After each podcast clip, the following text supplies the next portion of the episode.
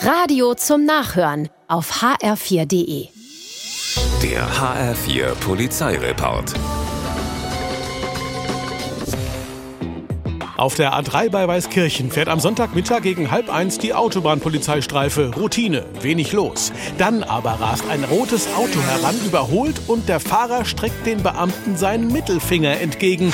Unglaublich. Natürlich wird er kontrolliert. Auch sein Beifahrer und für den geht's nicht gut aus, denn der wird per Haftbefehl gesucht, weil er eine Geldstrafe nicht gezahlt hat. Mit Hilfe von Freunden kann er die Kohle gerade so zusammenkratzen und die Inhaftierung verhindern. Künftig wird sich sein Kumpel Kumpel wohl dreimal überlegen, ob's so richtig glücklich ist, der Polizei den Stinkefinger mitten ins Gesicht zu halten. Es läuft am Donnerstag so richtig für zwei Trickdiebe in Frankfurt. Erst können sie in einer Apotheke mehrere Tagescremes klauen, ehe sie in einem Klamottenladen zuschlagen. Danach geht's noch in ein Dekogeschäft und auch hier merkt niemand, dass sie klauen wie die Raben.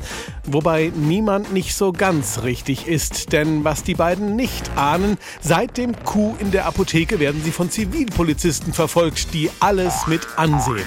Die Waren werden zurückgebracht, die Diebe kommen aufs Revier, außer Spesen nix gewesen. In Busek streift ein Autofahrer nachts um drei geparkte Fahrzeuge. Er hält an, beseitigt die Unfallspuren und haut ab, weil er einen Tee hat. Naja, er versucht's zumindest, kommt aber nicht weit. Nach ein paar Metern streikt sein Auto. Er steigt aus und versucht es anzuzünden, um Spuren zu verwischen. Klappt aber nicht. Also geht's zu Fuß zurück in Richtung Unfallstelle.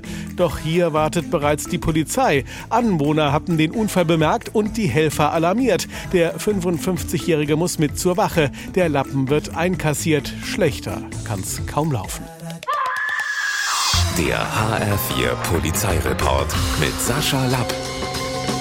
Auch auf hr4.de.